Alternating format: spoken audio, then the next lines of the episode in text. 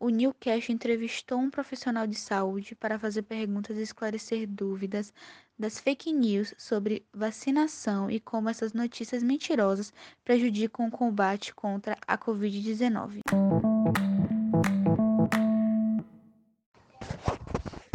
Olá, boa noite. Me chamo Elaine, sou técnica de enfermagem, trabalho na área da saúde há mais ou menos uns 10 anos. Já trabalhei com o Hospital de Quié, já trabalhei no SAMU, então já tenho experiência. Atualmente eu trabalho na Valadares, na UTI Covid, há cerca de um ano, e estarei respondendo algumas perguntas sobre vacinação e outras coisas sobre o Covid. Por que é importante combater as fake news sobre a vacinação? Primeiro, o que seria fake news? Já o nome diz, são notícias falsas, notícias sem um embasamento verdadeiro. O que está acontecendo hoje na área da saúde em relação a essas fake news é que elas não estão favorecendo a vacinação no momento que a gente está vivendo.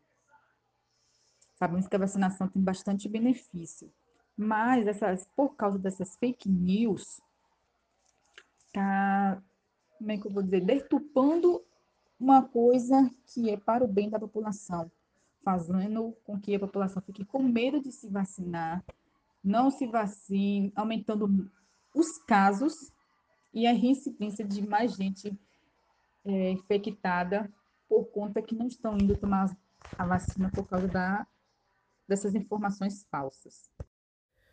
Como essas fake news afetam na área da saúde? Como eu falei, fake news são notícias falsas. E o que, que essa notícia falsa acarreta na saúde? Fazem com que a população fique com medo do que vê. E, como, e na área de saúde não pode existir notícias falsas. Ou é sim ou é não. E na maioria das notícias, todas têm embasamento científico. Então, não tem por que a população ter medo das notícias verdadeiras, não notícias falsas. É por isso que é bom a gente sempre pesquisar em sites confiáveis, sites de governo da, da OMS, do governo do, da saúde, entendeu? Para a gente estar tá ciente dessas notícias verdadeiras e não seguir as falsas, porque as falsas vai fazer com que a população fique com medo e se isole de forma geral, não querendo, no exemplo aí, se vacinar. E agora com o novo coronavírus? Como está sendo lidar com a desinformação sobre o público mais idoso? Sobre essa nova variante, já era de se esperar, pois é um evento natural do vírus, né? Caso o processo evolutivo do próprio vírus.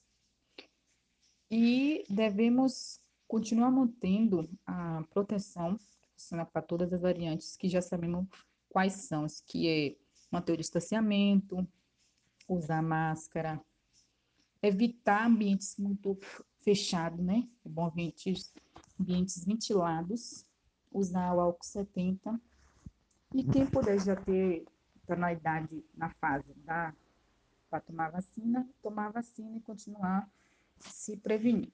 Agora, quando se trata de falarmos essa variante para os nossos idosos, que é complicado, porque eles não são de, não vão entender sobre isso, mas a gente teve o que fazer em relação a eles. Explicar o direito né, do que se trata, que não devemos descartar a proteção, né, ter paciência para explicá-los a eles e, se possível, levá-los para vacinar. E é, nós evitarmos muito contato se tivermos com algum parente de idosos, não estar tá saindo em rua para não contaminá-los também senão que eles são a classe mais sensível, vou botar entre aspas, a essa doença. Se a vacinação é uma das melhores ferramentas para prevenir doenças e salvar vidas, por que elas têm sido aceitas de maneira tão negativa pela população? Primeiro, as vacinas elas são importantes formas de prevenção contra as doenças, não apenas para nós eu, você, que tomamos, mas para quem está ao nosso redor. Inclusive, as vacinas já foram, já erradicaram algumas doenças, tipo a varíola, pólio, sarampo. a rubéola. Só que o crescimento da, desse gênero anti-vacinas, alimentado pelas fake news, fez com que diversas pessoas fugissem da vacinação, né? Principalmente nesse momento agora da Covid, que surgiu várias dúvidas sobre a vacina, né? Porque ela foi criada rápida, de forma rápida, mas ela foi criada de forma rápida justamente por causa do momento que estamos passando. Entendeu? E até agora ela tem sido bastante eficaz contra uma possível eliminação futuro, futuramente do vírus. E voltarmos né, à tranquilidade que era antes. A vacinação é a única solução que temos. Ela é a forma mais segura que tem no momento para a prevenção do Covid-19. Por isso que é bom a população não dê tanta atenção às fake news, né? Principalmente as fake news relacionadas à área da saúde. Sobre o movimento anti-vacina, você acha que isso tem a ver com a desinformação das pessoas? Sobre o movimento anti-vacina. Vou falar rapidinho sobre esse movimento que ele foi criado em, na década de 90 por, por conta de que um médico britânico falou que ele publicou um estudo dizendo que uma possível relação entre a tríplice viral no desenvolvimento do autismo. Mentira pura. Não existe essa relação. Só que nisso já tinha já espalhado lá pela população do Reino Unido, criando um certo medo na população que depois é, passou para o mundo em geral. Só que assim, não tem essa não existe essa verdade, entendeu? A vacina, ela não tem para prejudicar ninguém. E nesse momento que a gente vive, estamos passando, ela é a principal maneira da gente é, não é erradicar, mas diminuir os casos do Covid, entendeu? O pior é que as redes sociais, que são, são fonte para a maioria dos brasileiros, ela dá ênfase a essas notícias ruins e deixa a população desorientada e preocupada. O posicionamento da mídia e dos demais formadores de opinião podem ajudar com o movimento anti-vacina? Acredito que sim, pois ela nos protege né, de forma segura e eficaz de futuras doenças, prevenindo, né?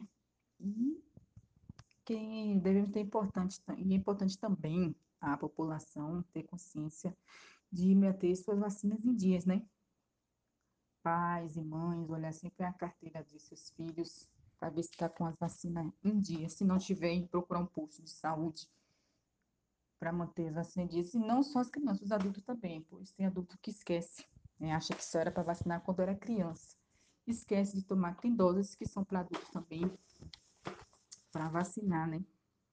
E quem já está na fase para se vacinar contra o Covid, procurar um porto né, de vacina para se vacinar, ou levar um parente seu para se vacinar, para a gente diminuir, aumentar, diminuir os casos e aumentar os de vacinados.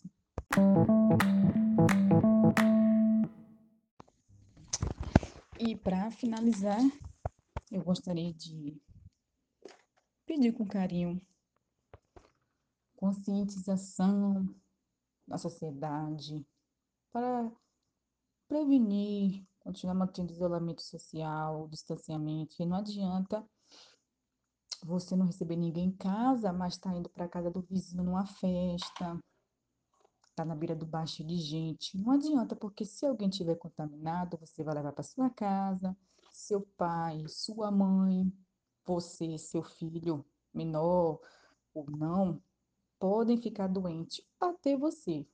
A questão é que, como tem gente que são assintomáticos, não desenvolve logo, tem gente que tem alguma doença e se debilita mais. Sabemos que notícias falsas, né? Que ah, mata, mata sim, mas também faz a pessoa sobreviver. Vai do estado de saúde de cada um. Tem gente que tem uma chance maior e tem gente que já não tem chance. E eu trabalho, sei que não é fácil. E o pior não é isso, é você ficar longe de sua família, né? Sua família não lhe vir no hospital, ou Deus livre guarde de morrer, sua família não poder velar você. Já pensaram nisso? Ou você não velar o seu avô, sua avó, um tio seu, aquele caixão lacrado. Então vamos se conscientizar, porque eu sei que é ruim a gente ficar longe de quem a gente ama, mas a gente puder evitar agora, mais lá pra frente, com fé em Deus, a gente vai sair vitorioso.